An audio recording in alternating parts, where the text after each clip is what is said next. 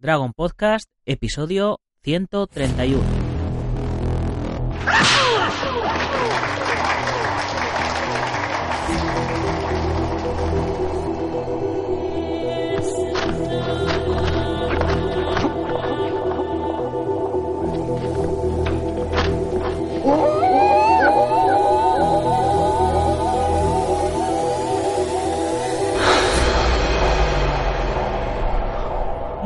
Buenos días a todo el mundo, soy Nacho Serapio, director y fundador de Dragon y os doy la bienvenida al programa, el podcast, en el que hablamos de defensa personal, deportes de contacto, competiciones, MMA, entrenamiento, películas de acción y todo lo que tiene que ver con el mundo de las artes marciales en general. Bienvenidos a Dragon Podcast.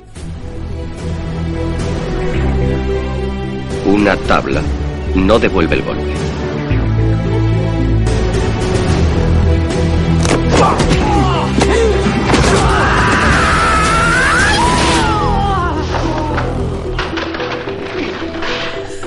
Hoy es lunes 20 de noviembre de 2017 y vamos por el programa número 131. Parece mentira, parece, parece que fue ayer cuando, cuando comenzábamos noviembre y ya casi, casi estamos a punto de terminar. Madre mía, cómo se me están pasando las semanas. En fin. Bueno, como todos los lunes, hoy nos toca hablar de noticias del mundo marcial y contactil. Y bueno, parece que los astros hoy se han alineado y bueno, si el gran Buda de los ninjas y monjes Shaolin ha hecho todo lo que tenía que hacer, al otro lado del hilo internetfónico tendremos a nuestro becario Fran Zambrana. Bueno, muy buenas tardes. Encantado de estar aquí un lunes más. Repasando, bueno, la UFC y todas las cositas que vengan por aquí, que hay mucho. Sí, sí, tú le das, tú le das al, al UFC y yo, y yo comento el resto de, de cosas que, van pasando por este mundo que tienen que ver con patadas y puñetazos. Bueno, ¿qué ha, ha, pasado muchas cositas en el, en el mundo UFC este fin de semana porque yo, como te decía antes, fuera de antena, he estado totalmente desconectado. Sí, efectivamente. Bueno, hemos tenido un UFC en Sydney, ¿no? Un Fight Night, en el que, bueno, pues Fabricio Verdún se ha llevado la victoria. Una, yo creo una victoria clara por, en cinco rondas, frente al polaco Martin, Martin, Martin Tibura. Eh, y bueno, pues eh, ha sido, digamos, lo más destacado de la noche, así como la victoria de Clark, eh, la la local que debutaba en la UFC de Australia y el caos que ha tenido lugar pues en uno de los preliminares en el que Ryan Benoit pues eh, ha noqueado a un iraní con una gran patada a la altura de la cabeza como la que bueno recordarán ustedes de, de Holly Holm frente a Ronda Rousey bueno. que acabó digamos con ese legado de, de, la luchadora americana y que bueno pues ha rememorado un poco y no se ha llevado el bonus de mejor lucha de la noche porque dio 3 libras de más, es decir, equivalente a 1,3 kilogramos eh, de más en el pesaje que tuvo lugar eh, el viernes. Y bueno, digamos que eso ha sido lo más importante, entre comillas, del fin de semana, ¿no? Eh, por lo menos en la UFC. Muy bien, bueno, pues, pues de, de, más noticias por ahí y de más cositas como, como el incidente de Fabricio con Colby Covington, sí, que hablaremos ahora dentro de un momentito, porque antes, como siempre, tengo que recordaros lo que tenemos hoy en la comunidad Dragón. Y hoy a las 10 y 10 continuamos con la segunda lección del curso de elasticidad, que es específico para piernas de nuestra campeona Nel Pérez, que continúa explicando ejercicios nuevos que añadir a la rutina que comenzó la semana pasada, para que dentro de 10 semanas, bueno, ya dentro de 9, hayáis mejorado vuestra elasticidad de un modo increíble y con ello vuestras posiciones, técnica de pateo, etcétera. Lo que sí que también está preparado para esta tarde, a las 18 y 18, es en el blog, es la cuarta parte de la serie de artículos sobre defensa personal íntegra del SIPU Francisco Javier Hernández, que según tengo yo por aquí apuntado, salió en la revista número 21 de Dragon Magazine en versión papel. Y es que ya os lo decía la semana pasada, más de 170 vídeos ya en la comunidad de Dragon. Esta semana yo creo que llegamos a los 180, no estoy seguro. Ahí ya, bueno, ya os comentaba que hay ya 10 cursos subidos completos, como calentar, caídas y rodamientos, técnica básica tradicional, combate deportivo, defensa personal, combate al punto, patadas acrobáticas, grappling, katana, nunchaku, y los que comenzaron la semana pasada, elasticidad, formas musicales, trabajo de manoplas, gran maga y combate de cuchillo.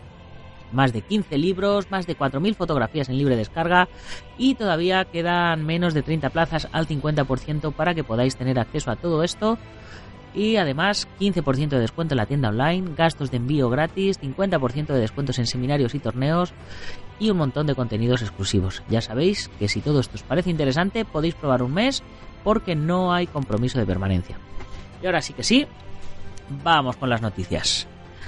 La primera noticia eh, a mí me, hace gracia a estas alturas. Yo claro, la, no sé cómo, cómo van las nuevas generaciones eh, con respecto a tema Bruce Lee, pero bueno, eh, una noticia que, sacaba el, el diario El País en su versión electrónica decía que el misterio sobre la muerte de Bruce Lee sigue vivo. ¿Tú sabes de qué murió Bruce Lee, Fran? Eh, bueno, yo conozco a Bruce Lee como uno de los mitos en la historia de las artes marciales mixtas, pero no sé cómo murió Bruce Lee. de hecho, bueno, yo me gusta mucho investigar sobre la muerte de los luchadores. Es Muhammad Ali uno de los que más me ha gustado investigar y sobre los que más me ha gustado saber la enfermedad que tenía de Parkinson. Pero, pero no, solo, bueno, sé que según pone la noticia pone un, edema cerebral y que, bueno, pues fue por autopsia de la cultura popular, ¿no? pero hasta ahí llego, no sé. Puede que haya algo más por detrás, ¿no? Según comenta la noticia, ¿no? Sí, sí, bueno, es que a la, a la noticia le, le gusta, o sea, al, al mundo de las noticias le gusta ser sensacionalista, pero realmente todo el mundo sabe que murió de un edema cerebral hace, hace ya 45 años, o sea, que tampoco ha habido mucho misterio con respecto a ello. Y, luego la, la, muerte que tuvo también su hijo, que mm. hace, hace ya también la pila de, de años, eh, fue por una, una, bala que no tenía que estar en la recámara de las pistolas de fuego, o sea que la, que la cosa está clara, ¿no? Pero, pero bueno, eh, en fin, esto creo, creo que la noticia venía a cuento de que Marcos Ocaña, antiguo alumno de, Pedro Conde, eh, experto en, en Bruce Lee, creo que saca libro nuevo Mm. Así que me imagino que, tendrá que ver con ello. Pero vamos, que notición, notición, el misterio de Bruce Lee continúa. El misterio sobre la muerte de Bruce Lee continúa. En fin, vaya, vaya un que nos trae, sí, vaya, vaya increíbles secretos que nos trae el diario El País, ni más ni menos. Por lo menos hablan de Bruce Lee, que ya es que ya es algo bueno. Y con esta gran noticia pasamos a la siguiente noticia que, también es espectacular. Ah, leíste el titular, ¿no? Darán taller de artes marciales con sables de luz en CETIS Universidad de Tijuana. ¿Qué, ¿Qué, sabes de los sables de luz? Mm, bueno, aparte de que soy uno de los mayores fans que existe de Star Wars, probablemente en mi ciudad, porque me encanta, eh, que sé que incluso hay una religión de Jedi ¿no? en Estados Unidos, de hecho está confirmada ya como una de, las religiones que practica el, el, culto a la fuerza y digamos que bueno, que no parece ser tan extraño, ¿no? porque mm, yo, precisamente, una, una, profesora de la Real Academia Española estuvo la semana pasada en mi universidad dando una charla en la que comentaba los cursos más extraños, los másteres más extraños que había habido en, en España. Y uno de ellos era eh, cómo entrenar la fuerza y otro decía que era un curso para escapar de un apocalipsis zombie. O sea que, eh, digamos, la iniciativa parece muy bonita, no sé, coméntala un poquito porque la verdad para que las personas que nos están escuchando porque es bastante bonita, porque se basa un poquito de, en lo que es el estreno del último Jedi, que es como todos saben el 15 de diciembre de este, de este año, ¿no? Sí, estoy, estoy deseando estoy deseando verla, estaré en Galicia ese, ese viernes creo que es viernes, sí, porque el sábado doy, doy seminario allí y espero que mis anfitriones en Galicia, si están oyendo el podcast hoy, me lleven a ver el estreno. Eh, no, no, digo más, ahí lo dejo. Y bueno, pues la noticia, la noticia va, pues eso, van a dar un seminario en, eh, con motivo de este evento y consistirá en capacitación con el instructor especializado, alquiler de sables de combate, una hora de entrenamiento con movimientos básicos, una hora de sparring, práctica de combate, la experiencia formativa en artes con sable y la oportunidad de ganar entradas para la peli y la experiencia de una galaxia muy muy lejana, ponen eh, ya a modo de, de coña. En fin, eh, esto está muy bien, pero eh, que todos nuestros oyentes sepan que en Madrid, en el gimnasio Serrato, que está a dos paradas de metro de mi casa, llevan dando clases de sable de luz más de un año, ¿eh? Y, más de dos. Wow. O sea que, que no te digo más. Y con respecto al, al uso de la fuerza, pues evidentemente a través de las clases de Tai Chi, de Qigong y tal, pues tiene, tiene mucho que ver con el uso de la fuerza. O sea que tenemos aquí en Madrid um, cerca de cuatro caminos una academia Jedi prácticamente y, y la gente no lo sabía. De hecho, ¿tú, eh, te acuerdas el maestro de Anakin, no? Eh, sí, eh, sí, sí. El maestro de Obi-Wan. sí. Qui-Gon Jinn. Sí. Jin, el nombre Qui-Gon es una de las dos terminologías que tiene el arte marcial que trabaja la energía interna que se llama Qigong o Qigong. No, eso no es. No, pues sea curiosidad. Nunca te, nunca te costará así saber una cosa más. jamás. Jamás. Y bueno, y pasando ya de fricadas, vamos a cosas más serias, como el karate con garrota para fomentar la práctica del ejercicio entre los mayores. Karate con garrota para fomentar la práctica del ejercicio entre los mayores. El sensei Mateo Redondo enseña a los usuarios del gimnasio municipal esta disciplina desarrollada por él mismo. Los usuarios del gimnasio municipal de Úbeda, situado en la calle Esplanada, recibieron esta semana pasada una masterclass del sensei Mateo Redondo, especialista en artes marciales y creador de una disciplina denominada GAT, garrote, arte y disciplina. Se trata de karate con garrota, la tradición de un arte marcial milenario del mundo oriental unida a lo más castizo de la España rural. Con esta iniciativa se pretendía acercar a los usuarios a una nueva disciplina deportiva pensando en la salud y el mantenimiento físico de los mayores, que son fundamentales dentro del sistema deportivo de nuestra ciudad. Las garrotas que se utilizan en este arte son de lo más normal, aunque el mango es algo más ancho que el de las habituales. Las dispuestas para las clases son de madera de almez, muy utilizada en herramientas de ámbito agrícola. Mateo Redondo puso en marcha esta disciplina en 2011 y con el paso de los años se ha convertido en un arte de referencia muy valorado en la defensa personal.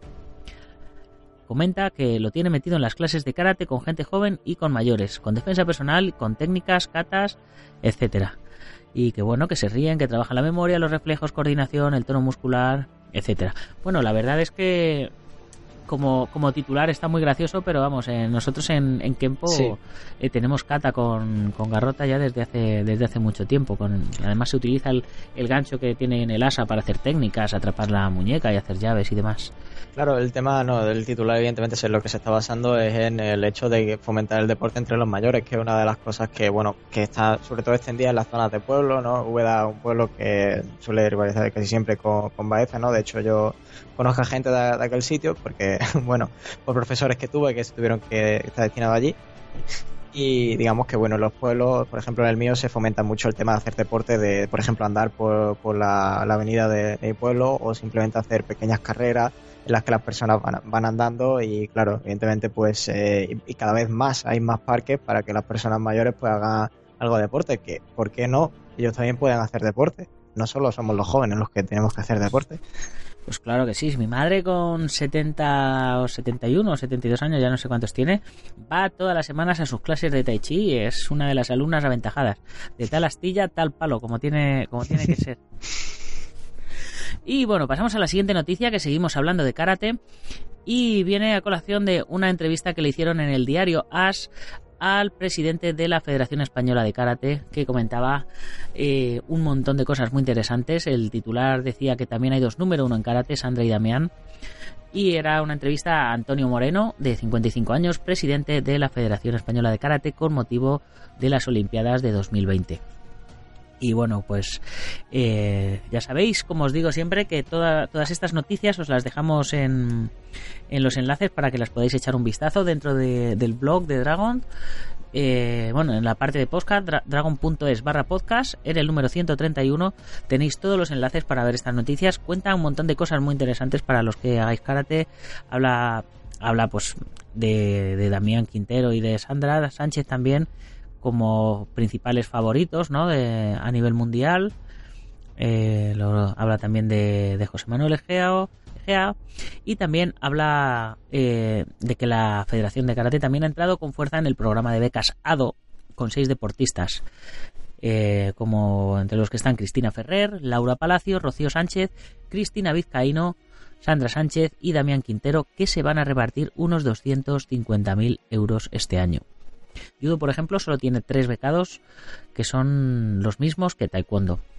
Cristina Vizcaíno, estuvimos hablando de ella antes del verano porque, porque nos contaba lo difícil que lo, que lo tiene para poder ir a, a la Karate League, a la Karate, a la, a la Premier League de Karate, que es donde más o menos se van a repartir el pescado todos los que van a ir a, a las Olimpiadas. Es una liga mundial de Karate que lo mismo se, se compite hoy en este mes en Estados Unidos, eh, al siguiente en Dubai, al siguiente en Japón. Entonces, claro, son viajes muy costosos que la federación no puede permitirse. Por eso Cristina está buscando ayudante, eh, eh, patrocinadores privados y demás. El presidente a este respecto comentaba que esto también alivia la economía de la federación porque ya no tienen para hacerse cargo de tantos gastos con los mejores. Así que noticia interesante, eh, buena para el mundo del karate y me apunto a hablar con Cristina Vizcaíno a ver qué nos puede contar de, de todo esto. Sí, efectivamente. Está pendiente. Eh, yo, yo, quería comentar una cosa porque viene al pelo precisamente con esto. Una noticia que ha sacado el diario Sur, de aquí de Málaga, uno de los más importantes de Andalucía, que habla sobre María Torres, una malagueña que, bueno, que ha sido campeona, eh, campeona de España, eh, de la Copa de España absoluta, y que a, los, sus 20 años se plantea llegar a Tokio 2020. Su padre fue Eugenio Torres, que fue cinco veces campeón de Europa de Kumite y es su actual entrenador. Y bueno, ella comenta en esta pequeña entrevista que le ha hecho el Diario Sur que ya desde los tres años va a hacer sus pinitos con el karate. Es, digamos, la promesa que tenemos más grande aquí en, Málaga, ¿no? Y básicamente en Andalucía de, karate. Y bueno, esperemos que, pueda llegar a, en 2020 a las Olimpiadas de Tokio. No, no está entre los nombres de los becados, pero bueno, no sé si a lo mejor entra un poco en, también en referencia a la edad que tiene o lo, las aspiraciones de estudios que tenga o ya dependiendo ya cada uno de, digamos la disposición que tenga con respecto al deporte. Pues yo la verdad es que tampoco te puedo decir porque como yo me lo he tenido que pagar todo toda la vida hasta hasta casi este último año pasado que entré en la selección nacional de, de Kempo y, bueno, aquí ya han, ido cambiando las cosas, pero claro, a mí ya me pilla habiendo cumplido ya 40 años, ya en, en categoría máster, y claro, pues por un lado yo, yo mi, mi, carrera deportiva la tengo bastante, bastante, bastante, bastante colmada y por el otro hay que dejar a los a los más jóvenes que, que vayan claro, claro. que vayan haciendo su, su carrera. Y hablando de Kempo, eh, este fin de semana pasado eh, ha habido un meeting internacional de Kempo que ha acogido a un montón de, de maestros, y un montón de participantes. Eh, no, no, tengo noticias exactamente de la cantidad ni de ni de la cantidad de maestros que han ido y demás. Sé que creo que era en, en conmemoración del maestro Miguel Rivas, eh, mm. que lo organizaban sus hijos. Pero eh, a ver si la semana que viene puedo extender un poquito más, más la noticia. Vamos a pasar ahora a Kung Fu, donde la noticia nos dice que Claudio Mijaila logra dos medallas en el Campeonato del Mundo de Kung Fu. Eh, Claudio eh, vive en, pues creo que en Tomelloso, porque este, esta noticia es de entomelloso.com. Y bueno, eh, nos comenta que ha, regresado del, Campeonato del Mundo de Kung Fu, del que hablábamos hace, unas semanas en, en el podcast, que fue entre el 6 y el 11 de noviembre, y lo ha hecho obteniendo nada más y nada menos que dos medallas. Sí, como decía, es vecino de, Tomelloso, pero de origen rumano y ha obtenido medalla en mano vacía y en sable, o sea, lo que ha sido en formas. Y por otro lado, la selección rumana con la que también estaba él, pues se ha llevado un total de 17 medallas. Ahí, ahí es nada, 3.700 atletas de 54 países del mundo midiéndose en Kung Fu en China. O sea que, que cuna, cuna de, de ellos. El deportista ha querido destacar la gran competición que hicieron los compañeros de la selección española. El resto de compañeros lograron 14 medallas, dos de ellas oro. Eh, eh, también aprovecha Juan eh, Claudio el, el, periódico para agradecer a Juanjo Estrella y Miguel Signes su preparación y a su, a su fisio José María Bello, a Antonio Montaña y a Iván Rodrigo por su ayuda, consejos y tiempo que dedicaron. Así que, pues mira, han sido agradecidos en digital y en el podcast. Y con esto pasamos a la siguiente noticia. Que viene al pelo, por cierto, porque habla de medallas de oro y venta de riñón para pagar una fiesta de 15 años de su hija. Sí, sí, el, el titular, el titular es fino, ¿verdad? Bueno, sí. El argentino que tiene dos medallas de oro en taekwondo y quiere vender su riñón. El deportista ofrece este órgano para poder realizar la típica fiesta de 15 años de su hija, aunque está en clase de transacciones, aunque, aunque esta clase de transacciones está penada por la ley local. Hombre, yo puedo querer mucho a mi hija, pero sí, yo no, doy un riñón. para hacerle una fiesta. eso, de que te cuesta un riñón la ha llevado demasiado al extremo. sí, sí, se ha pasado, se ha pasado. Eh, en fin, en fin, vaya, vaya tela. Eh, hay, hay cosas que, que, son que son una locura. O sea, yo no no, no entiendo. Se me escapa. está muy bien lo de los 15 años. Yo, yo veía el programa este de, lo, de mis 15 años, ese que echaban en la Que, todas las niñas celebraban ahí, todos los niños un fiestón ahí por todo lo alto, como si fuera una boda aquello. Pero vamos, eh, como padre quiera lo mejor para su hija me parece genial, pero que vaya a dar un riñón para que, para que su hija haga una fiesta con sus amigos. Dice, la debilidad de Javier es su hija, por eso su decisión parece tomada. Si ella es feliz, yo soy feliz. Tiene 14 años y el sueño de toda chica es la fiesta de los 15. Pensé en vender el coche, trabajé lo más que pude, jugué a la lotería, pero es que igual no llegan para una buena fiesta. Hablamos de mucha plata, 300 mil pesos, unos 17 mil dólares, unos 15 mil euros. Sus compañeritas hacen sus festejos. Sería muy frustrante para mí no hacerlo. En fin, en fin. Eh, corramos un estúpido velo porque, porque este hombre, vamos. Sí, mejor. En fin, sí, sí, sí. En fin, bueno, vamos a comentar. Este fin, de, este fin de semana pasado también ha habido un curso de tecnificación de la Asociación Española de Kuosu, que también estaba en colaboración con el Departamento de Kung Fu de la Federación Española de Karate, donde se han hecho. Em, se, dividió en tres partes. Eh, una parte dedicada al Tai Chi, otra parte dedicada al Shuai Yao, que es como el judo chino, y otra parte al Sanda, es el kickboxing con derribos que también trabajan en, Kung Fu. El seminario estuvo muy bien, estuvo con mucha con mucha afluencia de público, por lo menos 70-80 personas. Estuve yo allí viéndolo, echando un vistacillo. Y, bueno, parece que el, Kung Fu va, va retomando fuerza, que de un tiempo a esta parte estaba un poco de capa caída. Se echaron, se echaron en falta algunos nombres dentro del mundo del Kung Fu allí, pero eh, más o menos todos tenían ahí su pequeña representación. Además, aprovechamos ahora las noticias antes de empezar con las MMA para recordar que el 2 de diciembre, eh, bueno, esta, no la, esta no había que recordarla, había que comentarla. El 2 de diciembre en Madrid, en el Consejo Superior de Deportes, se va a realizar un curso de Full Kempo, que es una modalidad de tiempo de, competición de combate a pleno contacto, con derribos, con trabajo en suelo también, un, parecido al, al, MMA, pero un poquito más tradicional y con, y con guantes y con protecciones y demás. Y esto se hará el 2 de diciembre en, en Madrid. La modalidad es oficial dentro de la IKF, la International Kempo Federation, y se está introduciendo ahora dentro del Departamento Nacional de Kempo.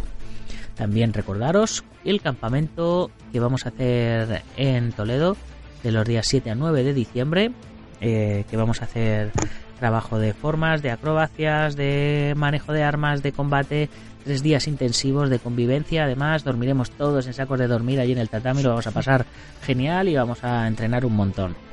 Tiene buena pinta. Sí, sí, va a estar, va a estar genial, ¿eh? Por lo menos nos vamos a reír lo que no está escrito. Y el, y el 16 de diciembre en Galicia, en Montrobio Oleiros, seminario de combate al punto y formas musicales que impartirá un servidor. Y ahora sí, vamos a pasar ya a las MMA. Eh, nos haces tu, tu crónica de, de todo lo que ha pasado este fin de semana y luego comentamos aquí cuatro cositas que tengo yo por aquí anotadas. Ok, perfecto. Venga, pues dale caña.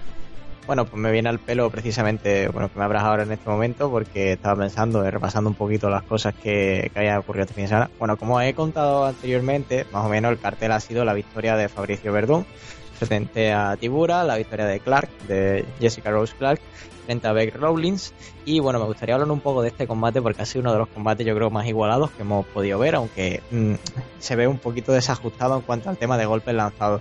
Eh, Jessica lanzó eh, en total en el combate 170 golpes eh, y Beck Rawlins 112. Bueno, el acierto de Jessica fue evidentemente muy superior, pero los jueces acabaron decretando un 29-28, 28-29, 29-28, lo cual deja entrever que el combate podría haber patinado en alguno de los aspectos. En cualquier caso, si uno ve los highlights, ve claramente superior a Jessica. Y lo que decía, de en cuanto al tema de Fabricio, bueno, Verdún llevaba un cierto tiempo eh, ha luchado en tres ocasiones este, en este 2017 y bueno, no peleaba desde julio. Eh, y ahora mismo pues bueno ha vuelto para luchar contra este polar con el peso completo en el que bueno un combate que ha sido la verdad bastante bueno con 70 golpes eh, digamos lo que llaman los los hard los hard knocks los golpes fuertes eh, ha acumulado incluso 70 y eh, suma ya un total de 23 victorias, 7 derrotas y un empate como profesional a los 40 años de edad, que yo creo que ya mm, empieza a llegar la hora de, de, marcharse de las MMA, un caso que ya trataremos más tarde con el tema de Bisping, que creo que lo tienes por ahí también comentado. Y bueno, pues eh, lo último yo quería destacar, como he dicho antes, el tema de Ryan Benoit, ¿no? que con 28 años, este chico de nacionalidad americana acaba con Askar Mokhtarian en la tercera ronda con una patada de esas que, que yo digo las high kicks, la, la Rosie kick, aunque debería llamarse home kick, pero bueno, es Rosie kick porque acabó con la, con la carrera profunda de, de, Ronda Rousey, digamos, ¿no? Este chico suma ahora mismo un 10-5, ¿no? Y se postra como una de, la, de las principales digamos, bueno, promesas con 28 años, decir promesa eh, suena un poquito extraño, ¿no? Pero, pero sí, eh, yo la considero como una promesa y que tiene bastante futuro. ¿El problema cuál fue? Pues eso, lo que decíamos anteriormente, que dio 1,36 kilogramos más en la báscula y eh, estaba pactado el combate a 126 libras, por lo tanto, al dar más no se ha llevado la actuación de la noche. Eh, y bueno, pues las redes sociales básicamente explotaron cuando dio este, este knockout y eso que fue en uno de los preliminares. Así que algo curioso que un preliminar se lleve, digamos, el logro por antonomasia de la noche. Y luego ya, pues lo que ha ocurrido este fin de semana en cuanto a otro, otras cositas, bueno, destacar que se ha, eh, ha tenido lugar el eh, más rápido en la historia del boxeo. Es 11 segundos en una pelea por el título mundial. El sudafricano Tete, un nombre bastante graciosito, por aquí la canción Tete, Tete, ¿no? Tete. Sí, sí, por eso, ¿no? Tete de Gandía Short, pero... y, y, bueno, acabó con el sudafricano también, Siboniso Gonia, y conservó el título de la Organización Mundial de Boxeo. Fueron 11 segundos y tan solo necesitó un gancho de derecha para acabar con su compatriota. Me parece a mí raro que Mike Tyson no tuviera este récord, eh, pero investigando por ahí, pues eh, va a ser que no. Mike Tyson tiene otros récords, como por ejemplo de Michael Spin, bueno, fueron 50 segundos, pero tiene no llega a los 11 segundos de este, de este chico. Y por lo demás, ya está. Lo, demás son eh, las noticias que comentamos ahora y que tú tienes por aquí preparadas, que la verdad están en relación bastante con, con lo que estaba comentando, ¿no? Sí, la primera que hablábamos de Fabricio Verdún explica su incidente con Colby Covington. ¿Tú viste, viste el incidente? Sí, eh, escuché, bueno, realmente verlo no, pero he escuchado el tema de atacar con un, con un boomerang, o sea, es el, no sé, una cosa extraña. sí, pero... sí, es que el, el, a ver, el título ya es la, la amenaza, el tal, la, la, atacó con un boomerang. Bueno, el Fabricio bajaba a cortarse el pelo y tal, y, y, se, y había comprado un boomerang y se encabronó con el otro, el otro se encabronó con él y se lo tiró hacia la cara, pero de, de a, a menos de un metro, o sea, como, como, como el que le tira un vaso de, de agua a uno así para ofenderle y tal, ¿no? Le tiró lo primero que tenía a la mano, ¿no? Claro, al final es sacar polémica. No, no hay que meterse demasiado. Además, como siempre Fabricio Verdú lo tachan de graciosito en la UFC, va un poquito a, a, darle un poco de caña, ¿no? Por el tema de... Me hace mucha gracia la cara que siempre pone Fabricio Verdú. No sé si lo habrás visto en las previas, pero quedaría muy bonito para ponerla hoy de foto de, de, del podcast. sí, mira. Eh, Fabricio comenta al respecto, dice, este tipo es realmente astuto. Bajé con mi entrenador para cortarnos el pelo y la barba. Estábamos en el vestíbulo y no había visto a este tipo antes. Cuando me vio, dijo, animales brasileños. Le di una bofetada a su teléfono y le dije, ¿qué dijiste? Entonces me dio una patada. No entiendo por qué sigue hablando así de los brasileños. Quiere imitar a Conor McGregor, pero se ve ridículo en la forma en que lo hace. Si en lugar de pegarle al teléfono le hubiera pegado a él, ahora estaría en el hospital. o sea que dice que... Bueno, pero igualmente la, han citado en el Tribunal de Campo por asalto común y va a tener que comparecer el próximo 13 de diciembre en el Tribunal Local de Downing Center de Australia. Bueno, se ha ganado un poquito una demanda, pues sin comerlo ni beberlo, ¿no? Bueno, y el, tema es que está grabado en vídeo. Claro, no sé, no sé por parte de quién estará grabado el vídeo, si está cortado en algún punto o no. Pero bueno, yo tampoco veo nada más aparte de un pique ahí, en fin. La siguiente noticia eh, dice que el ex luchador de la WWE, Jack Swagger, debutará en las MMA. Jack Swagger probará suerte en otro deporte, ahora intentará mezclar la lucha libre con las MMA. El ex luchador Donald Jacob, mejor conocido como Jack Swagger por su paso por la empresa de la familia McMahon, ahora probará suerte en las MMA. El gladiador independiente que actualmente usa el nombre de Jake Hager anunció su incursión en el mundo de las MMA con la empresa Bellator, con quien firmó para seis encuentros. Además aseguró que se mantendrá en la lucha libre como lo hace Bobby Lashley quien es parte de Impact y también de Bellator. Cierto. Su debut será el próximo año, aunque no se define quién será su rival. ¿Mm? Yo de esto, la verdad que sigo mucho la WWE y entiendo bastante del tema de los luchadores que se han pasado a, la, a las MMA. Yo cubrí en especial el tema de CM Punk, que lo comentaba hace el último programa que grabamos. Eh, y bueno, contaba el tema de, su debut contra Mickey Gall, el debut también de David Batista, que también se pasó a la MMA, y también tenía a Bobby Lashley, que fue campeón de la WWE, de la ECW, etcétera, etcétera. Bueno, y protagonizó aquellos duelos con John Cena del año 2008. Jack Swagger, pues bueno, ha sido un poquito latino la WWE, campeón de Estados Unidos y tal, y no ha sido demasiado destacado. El tema de pasarse a la MMA parece que es algo que se está empezando a dar de moda, pero también eh, al contrario, porque vemos también que Ronda Rousey está en sí, WWE y con McGregor también. Al otro. Claro, por eso que, bueno, al fin y al cabo se busca cambiar de negocio para conseguir más, más, más hype, yo creo. Claro. Y bueno, eh, pasamos a la siguiente noticia, que ya es, es, una recopilación de noticias que ya sabéis que cuando hablamos de MMA no podemos dejar de hablar ninguna semana del señor McGregor. Parece que McGregor es sinónimo de titular que la gente que la gente escucha y que la gente lee. Así que todo el mundo trata de arrimarse y de pegarse a su nombre. Tengo una lista de tres titulares. El primero dice McGregor no aclara su futuro y cae en el ranking de la UFC. Siguiente titular dice McGregor podría ser excluido de UFC 219 por su show en Bellator. Y la siguiente es que Oscar de la Hoya reta a McGregor. Solo me dura dos asaltos. si puedo hacer un comentario breve para, sobre cada ellos, una. Para ello es, claro, claro, por supuesto. Porque es, además, es que es súper fácil, es eh, simple. McGregor no aclara su futuro y cae en el ranking de la UFC. Es obvio. Si llevas más de un año sin luchar en la UFC, es imposible que te mantengas como número uno número dos. Eso está muy claro. Y sobre todo después de lo que hizo George St. Pierre en Nueva York. Que sí, que llega después de cuatro años retirado, pero da una lección al público. En segundo lugar, McGregor podría ser excluido del UFC de 219 por su show en, Bellator.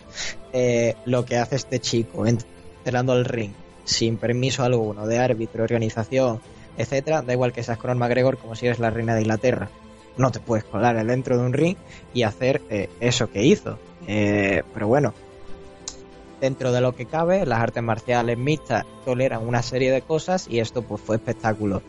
Me cabe una pequeña duda de, de si esto estaba pactado o no. No sé tú cómo lo ves, pero yo mm, me la dejo ahí en el aire. Yo no lo sé, pero yo tengo varias teorías. O sea, por un lado, eh, no tendría por qué ser excluido de UFC por hacer algo al otro lado del mundo y, ya, y esta empresa en su vida privada al final, porque al, final es su vida privada. No es que haya dado doping, ni que se haya peleado con nadie, ni nada, simplemente ha montado un espectáculo y claro, ha montado un espectáculo en otra empresa. Claro, pero, pero por ejemplo, otra, otra de las teorías mías es que como él quiere ser eh, parte de accionista de UFC, pues de esta manera, coqueteando un poco con la competencia, a lo mejor les está presionando, no lo sé. Sí, o puede simplemente o simplemente es lo que él decía, que era su colega y se lanzó a la jaula. Y Yo lo, lo- que veo es que, claro, la normativa de Estados Unidos respecto al tema de sanciones y tal, por temas extradeportivos, tenemos el ejemplo de Adrian Peterson, que se perdió una temporada en la NFL por, bueno, era abuso machista, igual que el de Sigio Lelio de este año con los Dallas Cowboys, que se pierde también cuatro partidos por violencia machista y como ellos un montón de temas más. Son temas extradeportivos, pero cuando alcanza cierta trascendencia deben acarrear una suspensión, porque claramente esa persona no está apta para realizar un deporte y necesita un tiempo de reflexión y un castigo público, digamos, para que las personas digan, mira, este tío ha hecho esto mal. Pero yo creo que lo de interrumpir en el ring, hombre, no llega a esas magnitudes y evidentemente puede ser eh, perfectamente evitable. Y por último, con el tema de Oscar de la Hoya, pues eh, Oscar de la Hoya yo creo que no se debería meter en un ring ni a luchar con McGregor ni, ni a luchar eh, con nadie más, porque quien retirado está, retirado se queda y quien decide colgar los guantes, se cuelga los guantes y, y- y ya está. Yo creo que ya hay un límite ya con el tema de, de Mayweather. Dejamos bien clarito que, que, hombre, que el boxeo ya se mueve por muchos intereses y que por desgracia pues no es más deporte de lo que ya, ya fue en los años 70, 80 y 90, porque realmente el boxeo lleva años ya que no es el- lo mismo que lo que era. Este, mira, el, el Oscar de la Hoya es que dice, me he estado entrenando en secreto. Volveré solo para esa pelea. Solo una, dos asaltos. Le estoy llamando cada día a ver si acepta. Dos asaltos. Eso es todo lo que necesito. Es todo lo que voy a decir por ahora.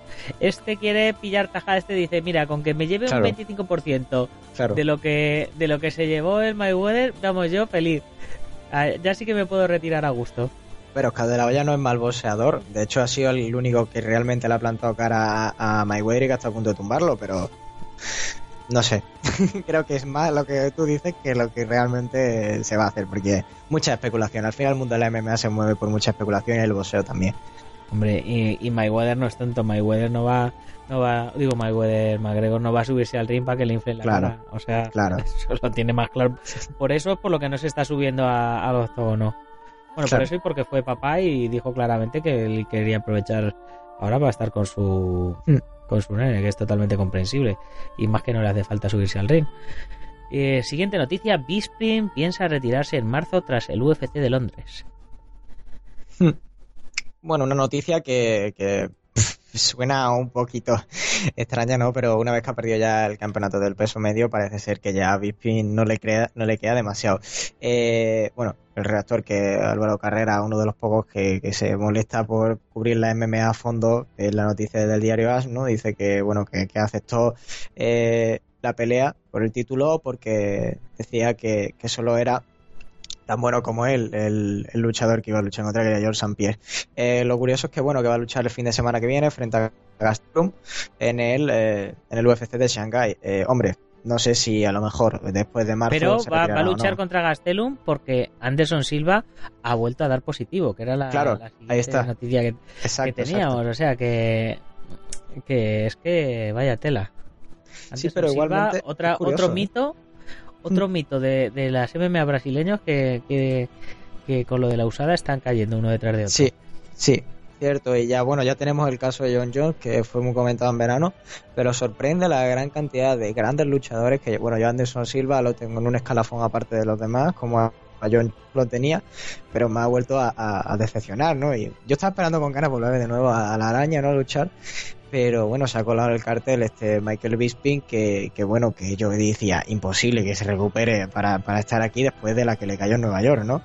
Pero bueno, parece ser que la UFC ha sido permisivo y le ha dicho, bueno, puedes pelear porque es la única forma de, de que tengamos una buena cartelera, creo yo.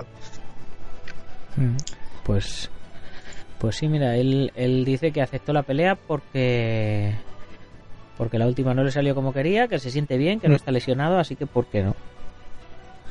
Cierto. Así que, pero bueno, yo no sé, no sé si esto será, será bajón, es, es tendencia en todos los luchadores que cada vez que pierden el título ya están pensando en retirarse. es, me- Sí, vaya, claro, les debe, les debe ser tan frustrante, me imagino. Sí, el problema, bueno, de la MMA es que mm, en el momento en el que pierdes el título estás obligado a luchar tres veces más, dos, tres veces más, a menos que seas un George St. Pierre que de pronto ha vuelto porque dejó el título vacante y le pertenecía, ¿no? Una revancha por el título. Pero son extraños estos casos y a menos que sea McGregor o George St. Pierre, como digo, está muy complicado que vuelvas a tener otra oportunidad por el título, a menos que sea la revancha cordial. Y en esa revancha cordial varía, varía bastante, ¿no? Pues sí. Bueno, pues venga, vamos a ir terminando, como siempre, comentando alguna cosita de cine que ya se nos ha pasado el tiempo. Yo no sé, no sé cómo hacemos, pero al final nos liamos a hablar y se nos va ya, nos vamos ya por los 40 minutos. Lo, que lo que gusta mm, hay que hacerlo. Sí, sí, no, no, está claro, está claro. Pero lo único que, voy a comentar de noticias de cine este mes, eh, bueno, este mes, esta semana, aparte de que mm, la Liga de la Justicia está genial, la peli, eh, como siempre no es que sea una peli de artes marciales, pero hoy día eh, cada vez que hay personajes que se, que se pelean, pues a los que nos gustan las artes marciales le prestamos una especial atención. Pero la noticia que, ha ocupado titulares esta semana pasada es el, estreno del corto de Jack Ma que, que hablábamos la semana pasada, el dueño fundador de Alibaba, eh, que bueno ha ocupado mm, titulares de todos los colores no sé si sabes eh, de lo que estoy hablando. Un, cortometraje que ha hecho el fundador de Alibaba con todas las estrellas de acción asiáticas como Jet Li, Tony Ya, eh, Donnie Yen. Y, bueno, pues eh, el tío ha querido hacer su sueño realidad de, de hacer una peli con ellos y bueno, se ha hecho un cortometraje de media hora y se ha quedado tan a gusto. Yo no sabía el motivo pero el motivo fue el celebrar el Black Friday chino. Claro. el, eh, Estrategia de marketing. Sí, sí, un, un actor, eh, vamos, un periódico, La Vanguardia, eh, nos comentaba, el actor Jet Li y el magnate Jack Ma se unen para llevar el Tai Chi a los Juegos Olímpicos. Otro titular, el latam.com decía, el hombre más rico de Asia pelea contra Donnie Yen en un cortometraje de artes marciales. Eh, labotana.com, otro periódico de no sé dónde, me imagino que será de La Botana, decía, el fundador de Alibaba Group, Jack Ma, lanza tráiler en el Black Friday chino. Y lagranépoca.com nos comenta, el festival de compras online del Día de los Solteros en China trae grandes ventas, fraude y muchos puntos suspensivos como son, como son el estreno de, este cortometraje. Es decir, que allí en China el Black Friday es el día de los solteros, es el día en el que se van a gastar la pasta. Y bueno, claramente a toro pasado se ve que, esto del cortometraje ha sido una estrategia de del fundador de, este de Alibaba para, para Sí, sí, porque por lo visto eh, la cantidad de, de dinero que ha ganado en ese día Alibaba es eh, brutal. A ver si a ver si encuentro por aquí por aquí los números. Porque es que eh, vamos, te ponen te ponen los los pelos de punta. Bueno, ya nada más de ver la campaña que estamos realizando aquí en España con, lo de Black Friday, yo creo que mm, poner una radio en un coche eh, y que no escuchen ningún anuncio sobre Black Friday o Blue Days de Ford eh, es impresionante. O sea, es que es todo el rato Black Friday, Black Friday, Black Friday. Yo creo que, bueno, la, cifra, no sé si la ha encontrado. Sí, sí, la he encontrado, Vale, ok, coméntalas tú si quieres. Yo el 11 de noviembre, también conocido como el Día de los Solteros, se realiza el Festival de Compras Online chino como ningún otro. Fue originalmente concebido como un evento de ventas online para que los solteros se den el gusto con terapia de compras. Cada año los festejos comienzan con un espectáculo de primer nivel presentado por el minorista online más grande de China, Alibaba. El viernes pasado, la estrella de cine Nicole Kidman, el rapero Pharrell Williams y estrellas del cine, chino como San Ji y Fan Bingbing estuvieron entre aquellos presentes en esta gala. Al cabo de un periodo de 24 horas, Alibaba había ganado 168,3 mil 168,3 mil millones de yuan aproximadamente unos 25.000 millones de dólares americanos. 21.763 euros. ¿Eh? Millones. 21.763 millones de euros. Bueno, vale. No está mal, no está mal. En fin, eh, brutal. Sí, habla de que, bueno, que en mediodía llegó ya a los 18.000 millones de euros y que, bueno, que superó las ventas del día, o sea, del año anterior eh, en 3.000 millones en tan solo 13 eh, horas. Es decir, que lo que es el mercado por Internet ahora mismo es revolucionar el mundo y es por ello por lo que marcas de jugueterías se están viendo obligadas a cerrar. No quiero decir nombres, pero todos sabemos de la, la que me estoy refiriendo y todo por esto, ¿eh? Sí, se enviaron 360 millones de paquetes por la oficina local de correos. O sea, una barbaridad. Y, bueno, pues todo esto tiene sus, pros, sus contras. A tragedia hubo, hubo muertos en centros comerciales. Eh, hubo, también eh, sitios donde se dedican a, a blanquear dinero a través de, las ventas estas, de las grandes ventas. En fin, mm. eh, un gran un gran negocio montado a través del Día de los Solteros en China. Cierto, y, Hay, que, hay que comentar una cosa, porque de hecho mucha gente a lo mejor se puede confundir, no tiene nada que ver el Día del Soltero con el Black Friday, ¿vale? El Día del Soltero se realiza pues el, el, 11 de noviembre, ¿no? Como vemos aquí, hecho solo en China. Y el Black Friday, pues es, eh, digamos, el último viernes que hay del mes de noviembre y se realiza en Estados Unidos. Parecido al Cyber Monday. Y bueno, Black Friday pues tiene esa connotación de que es americano en lugar de chino. ¿Qué pasa? Que AliExpress lo utiliza como forma de extender el mercado al mundo. Entonces digamos que cuando más beneficio consigue eh, AliExpress es en el Día del Soltero porque es en China, pero en el Black Friday también tiene muchísimas, muchísimas ventas. Sí, pero vamos, a lo que a nosotros lo que a nosotros nos influye es que con todo este dinero que ha ganado, por supuesto que se ha podido hacer su cortometraje y se podía haber sí, y se ha puesto el arte marcial. Y, vamos, perfecto. Y lo cierto es que el corto está muy bien. Yo lo he visto. Eh, ya sabéis, os dejo el enlace en las notas del programa y echarle un vistazo a los que os guste el cine de acción, porque al final el tío pinta que el tío hace tai chi de toda la vida, así que no lo hace mal. Y encima coreografiado como está, pues ni con los efectos y con el presupuesto, pues tenemos ahí un cortito de media hora gratis y muy entretenido. Y bueno, pues ya con esto nos vamos despidiendo. No somos el Black Friday, pero ya sabéis que si os hace falta algo de, material para entrenamiento, armas de cobudo, protecciones, kimonos, etcétera, no os vayáis a Alibaba, veniros a dragon.es, que además, si os hace falta, os lo personalizamos con, con imágenes de vuestra escuela, vuestro club, vuestro arte marcial, en fin, lo que queráis. Y vamos a mencionar, por supuesto, a los patrocinadores que hacen posible que saquemos la revista en papel, como son guamai.net, thewondendumi.com, el Centro Deportivo Dojo, en Juncos Toledo, la Escuela Busido, en Montrove Oleiros, el Gimnasio Axel Ruiz Gym, en Las Rozas, Madrid, la Escuela Jamillo Jaquido del Maestro Internacional Joaquín Valera, en Valencia y Castellón, nuestro programa hermano MM Adictos, el maestro Antonio Delicado, representante de la mitosa internacional Coso Río Kempo Asociación, el Gimnasio Feijón Madrid, spaceboxing.com, web de referencia en deportes de contacto de Dani Romero, y por supuesto a todos los lectores que con su pequeña aportación contribuyen a que tengamos una revista especializada en nuestras artes y deportes en papel y en digital, por supuesto. Ya sabéis, si os ha gustado el podcast, compartirlo con vuestros amigos y si no os ha gustado, compartirlo con vuestros enemigos. Daré al like, corazoncitos, valoraciones de 5 estrellas y todo lo que podáis hacer por ayudarnos a difundirlo y a que más oyentes nos conozcan. No os olvidéis, a las 10 y 10, eh, segunda lección del curso de elasticidad y a las 18 y 18, cuarta parte de los reportajes de defensa personal íntegra. Ahora sí que sí. Hasta mañana, guerreros. Hasta mañana. Ámbaru. Ámbaru. Ámbaru. Ámbaru. Ámbaru. Ámbaru. Ámbaru.